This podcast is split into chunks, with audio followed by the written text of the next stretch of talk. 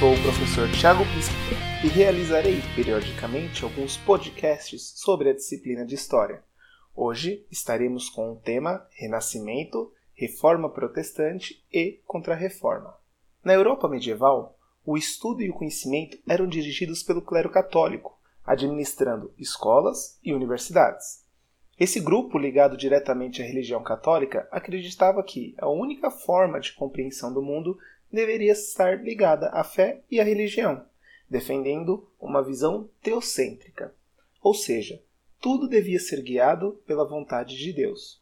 Porém, essa maneira de enxergar o mundo passava por severas mudanças, desde o fim do feudalismo, quando a Igreja acabou tendo seu poder enfraquecido.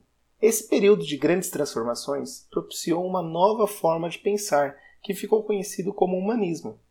Esse movimento voltava-se à busca de conhecimento sobre o ser humano e a natureza, principalmente através da investigação, observação e crítica, valorizando a razão e também o raciocínio lógico. A partir disso, podemos dizer que há uma inversão no modo de ver o mundo. Até o momento, havia o predomínio de uma visão teocêntrica, que passa a ser substituída por uma visão antropocêntrica, ou seja, o homem passa a ser o centro do universo. Alguns estudiosos renascentistas buscavam explicar o mundo através da observação e experimentação. Cabe aqui alguns destaques, como Nicolau Copérnico, que contrapôs a ideia geocêntrica, onde o planeta Terra é o centro do universo, e passou a defender a teoria heliocêntrica, onde o Sol é o centro do universo.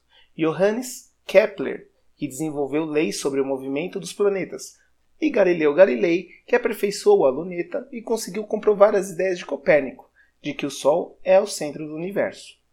Além das ciências, as artes também foram revolucionadas durante esse período. A Península Itálica foi o berço desse movimento e conseguiu se desenvolver graças a uma rica burguesia, que atuava como mecenas, que eram patrocinadores de escultores, pintores, arquitetos, entre outros artistas.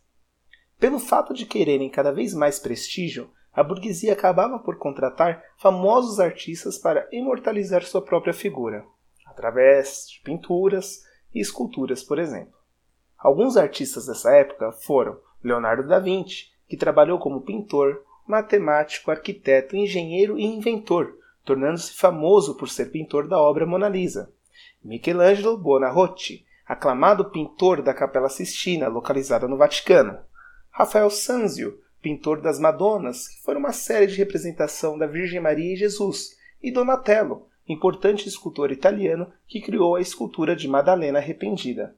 Uma dica para ajudar a lembrar dos nomes desses artistas é recorrer ao desenho animado das Tartarugas Ninjas.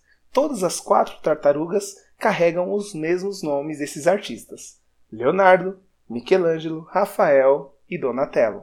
Outro momento importante foi a Reforma Protestante e a Contra-Reforma, o movimento protestante iniciou-se na Saxônia, uma região da atual Alemanha, encabeçada pelo monge Martinho Lutero.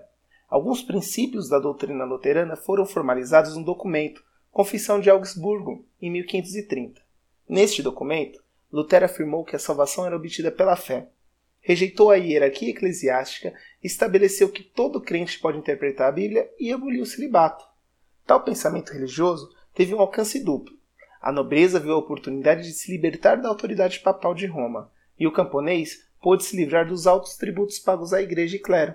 Em pouco tempo, as ideias de Lutero ganharam força e muitos adeptos. Com a difusão das ideias de Lutero pela Europa, surgiram novos movimentos reformadores. Um deles, liderado por João Calvino, ficou conhecido como Calvinismo. Para os calvinistas, Deus havia predestinado o caminho de cada um na terra sabendo quem já seria abençoado com a vida eterna e também os condenados à perdição eterna. Além disso, os bens materiais e as riquezas deviam ser vistos como bondades concedidas por Deus. Algumas características da doutrina calvinista são a abolição do celibato, a negação de cultos a santos, Virgem Maria e as imagens e a livre interpretação da Bíblia. Outra reforma importante ocorrida nesse período foi a reforma anglicana, ocorrida na Inglaterra em um momento em que o Estado era forte e centralizado, e a Igreja Católica era tida como uma rival de seus interesses.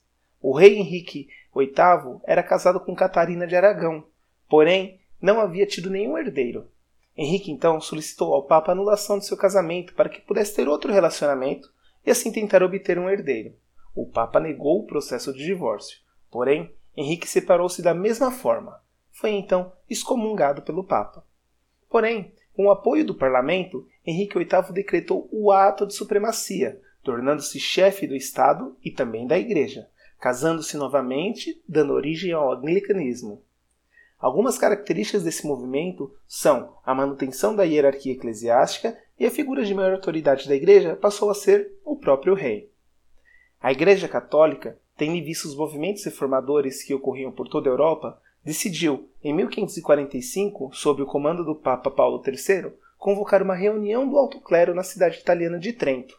O Concílio de Trento, como ficou conhecida tal reunião, reafirmou os dogmas e ritos católicos, como a salvação pela fé, a presença de Cristo na Eucaristia, a autoridade papal, o celibato do clero e a devoção aos santos e à Virgem Maria. O concílio também determinou a criação do catecismo, um resumo da doutrina católica para ser usado na evangelização dos fiéis, principalmente crianças e jovens. A tarefa de expandir o catolicismo e conquistar novos adeptos também foi afirmada nessa reunião, sendo criada a Companhia de Jesus em 1534, liderado por Inácio de Loyola, os jesuítas, como ficaram conhecidos, consideravam-se soldados de Cristo. Dessa maneira, podemos observar grandes mudanças em relação à vida social e econômica e cultural da Europa. Um processo novo que rompe com antigos dogmas e questiona o poder soberano da Igreja sobre a vida social. O novo ganha espaço e as relações são revistas e indagadas. E aqui termina nosso resumão sobre o Renascimento, Reforma Protestante e Contra-Reforma. Se você gostou, compartilhe com seus amigos, colegas e família. Afinal, todo conhecimento é válido. Aqui é o professor Tiago Bispo. Até a próxima. Valeu e falou!